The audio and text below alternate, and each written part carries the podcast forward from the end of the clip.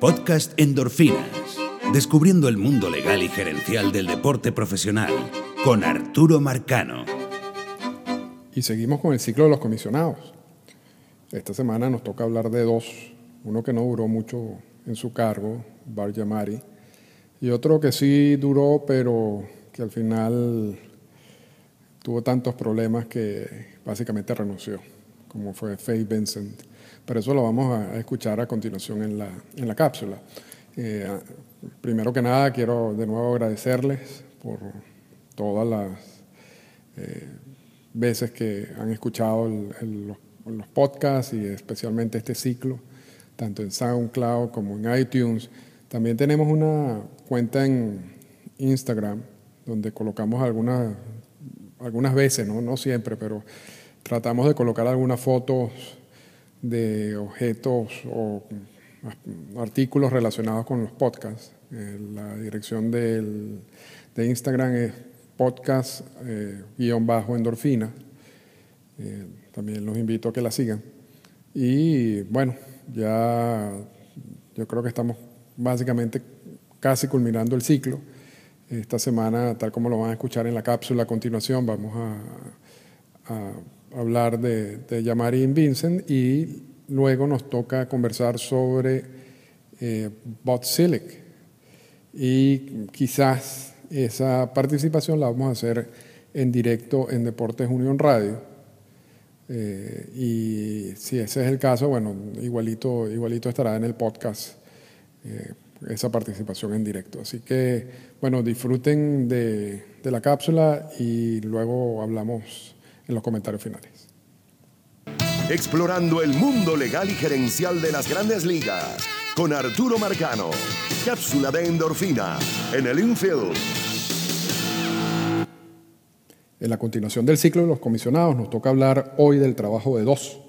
El primero es Bar Yamari, quien había sido, era presidente de la Universidad de Yale, era un intelectual, un escritor, un filósofo, gran amigo de Bob Silic, lo conoce cuando Silic está buscando el sustituto de Boy eh, hablan por horas sobre el juego, sobre lo que los dos amaban, eh, los Medias Rojas de Boston en el caso de Yamari, eh, realmente era la antítesis de un Peter Uberoff, por ejemplo, que era una persona, una figura fría, quizás que uno no relacionaba con el juego, Yamati era todo lo contrario.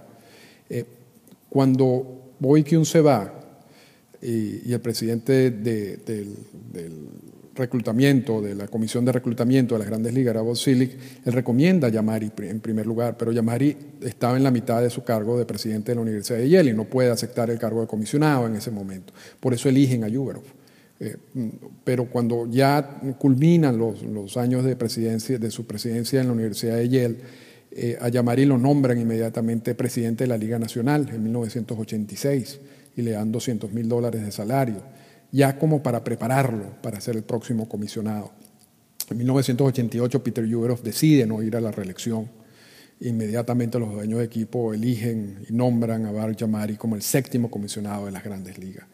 Eh, repito, Yamari era la antítesis de Uberoff y era la imagen que estaba buscando eh, los dueños de equipo y las grandes ligas en ese momento, una eh, no, solamente romántico, era un líder, era una persona que se expresaba muy bien, era eh, realmente era un poeta en, todo el sentido de la palabra, pero también era muy estricto con los sindicatos. Y lo había sido siendo presidente de la Universidad de Yale. Y eso le generó muchos roces con, con, la MLBPA, con Marvin Miller, con Donald Fear, lo atacan ferozmente. El libro de Miller habla muy mal de Yamari. Eh, y nunca, nunca le perdona la investigación de Pete Rose, que es lo que une al final siempre la historia de Yamari como comisionado de las grandes ligas. Y esa es una investigación que no vamos a hablar en, este momento y todos los errores que cometió, cartas que no ha debido firmar, eh, y que al final, bueno, al final la, conclusión le, todavía hoy en día le da la razón a, Yamari.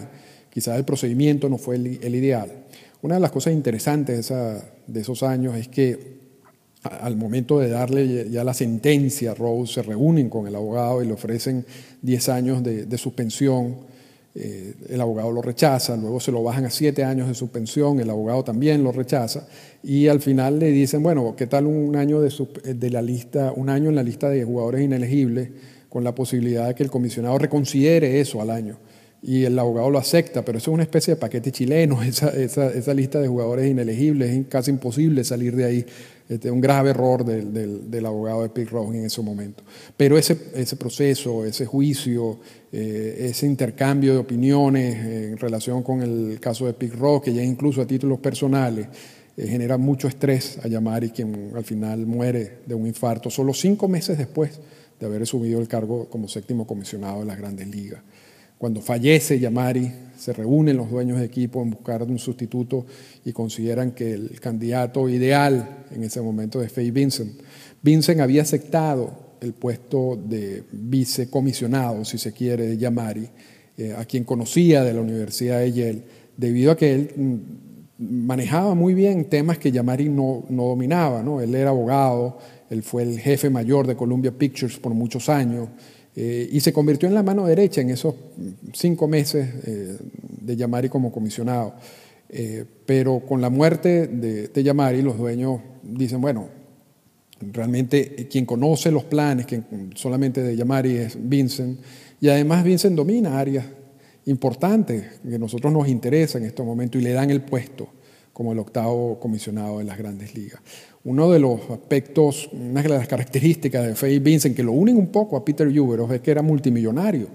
Él, él, había sido el vicepresidente ejecutivo de la Coca-Cola y había recibido una cantidad de acciones eh, como parte del, paquete de despedidas, si se quiere, y esas acciones valían muchísimos millones de dólares.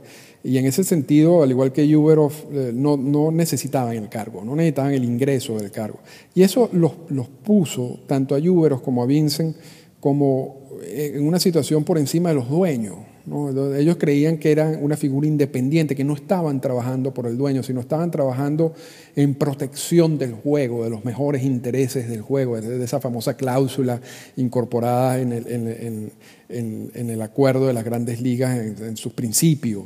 Eh, pero eso no es así, los comisionados son empleados del dueño. Y, cuando, cuando tú actúas de esa manera, y lo hizo Uber y lo está haciendo Vincent, tú te generas muchos roces con los, con los, con los dueños de equipos que al final deciden tu permanencia en el cargo. Eh, una de las cosas que hizo, por supuesto, Vincent al principio es suspender a Steinbrenner porque Steinbrenner había contratado a un investigador privado para que siguiera a Dave Winfield y hasta cierto punto lo extorsionara. Eh, y eso, por supuesto, está, prohibido. Eh, Vincent hace una investigación y consigue culpable a, a Steinbrenner y lo suspende. La segunda vez que suspenden a Steinbrenner, por cierto, comisionado, anteriormente lo había hecho Bobby Kuhn. Vincent hereda el problema de la multa por la conspiración orquestada por, Peter Uberoff, y esa multa está por alrededor de los casi 300 millones de dólares. Para pagarla, eh, buscan la opción de expandir eh, las grandes ligas, pero ahí también entra en, roce con los dueños de equipos sobre cómo distribuir el, ingreso de, esa expansión y cómo pagar la deuda. Eh, también entra en roce con, con las negociaciones del convenio laboral, porque Vincent no quería problemas de, huelgas ni paros laborales y, quería asumir una, una, posición un poco más activa en esas negociaciones. Los dueños de equipos básicamente en algún momento dijeron no te metas en esto, pero él insistía y, eso termina de crearle problemas. Una de las cosas también, y, como consecuencia de, pensar que está por encima de los dueños de equipos, incluso de los sindic del sindicato, eh, está relacionado con el mundo de las drogas y el uso de, de, sustancias para mejorar el rendimiento. Ya había una ley federal que, que, prohibía el consumo de algunas sustancias, incluyendo esteroides, y Vincent toma ese, ese ejemplo de la ley federal y manda un memo a todos los jugadores de grandes ligas y al sindicato diciéndole que, están, que está, el consumo de todas esas sustancias incluidas en esa lista de la ley federal estaba también prohibido en las grandes ligas. El sindicato le dijo, tú no puedes hacer esto unilateralmente. Tú no, no puedes prohibir ningún tipo de consumo de nada, menos que lo negocies primero con, con nosotros.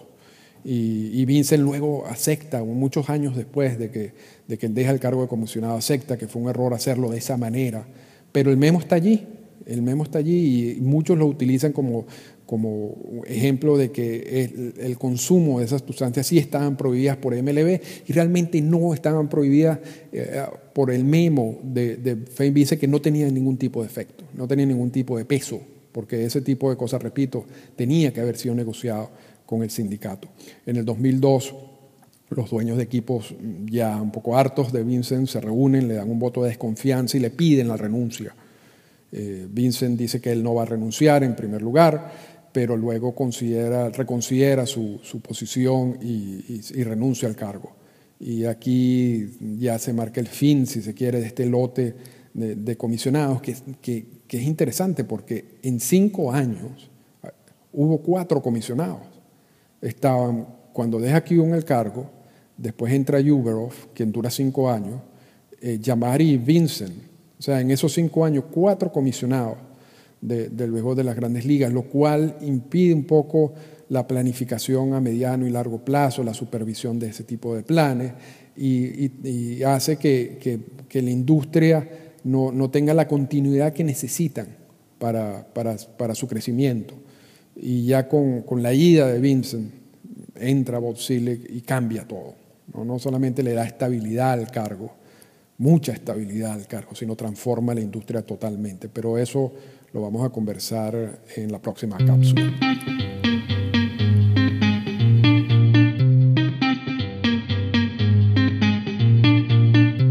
Comentarios finales.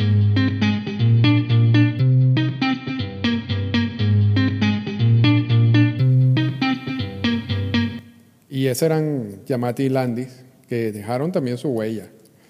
Eh, y yo creo que eso es una de las particularidades de los comisionados de las grandes ligas, que siempre cada comisionado se le asocia a algo, ya sea un evento, ya sea a un jugador, a algún acto, ¿no? Y vimos como Landis, por ejemplo, se le asocia con el mundo de las apuestas, eh, luego a Chandler se le asocia con Jackie Robinson y, la barrera del color. Luego vimos como a Ford Freak se le asocia también con el famoso asterisco y el récord de Roger Maris y Babe Ruth. Eh, incluso eh, William Ecker se le asocia con la, no suspensión. Él decidió no suspender juegos luego de los asesinatos de Martin Luther King y de eh, Robert Kennedy. también, bueno, a Kuhn se le asocia con toda esa relación con Marvin Miller y con los convenios laborales y con las huelgas y con los paros.